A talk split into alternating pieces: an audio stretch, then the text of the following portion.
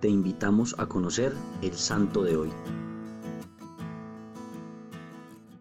Hoy celebramos la fiesta de San Blas, médico y obispo mártir de Sebasté, Armenia.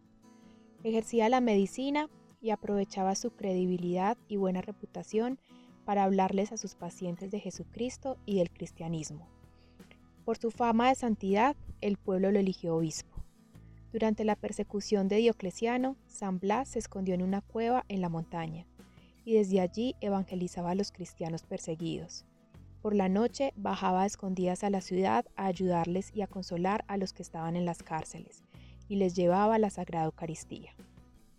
Era conocido por obtener curaciones milagrosas con su intercesión.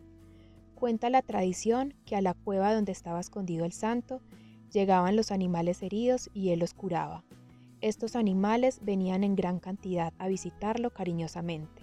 Sin embargo, no era interrumpido jamás cuando el santo estaba en oración.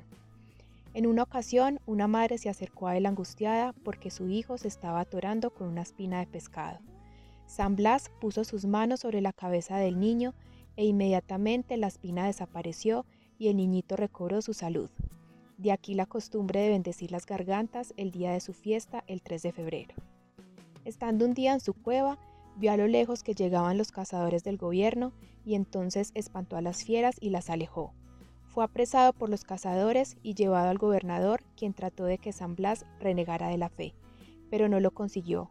Fue apaleado y le desgarraron con garfio su espalda. Durante todo este martirio no profirió ni una sola queja.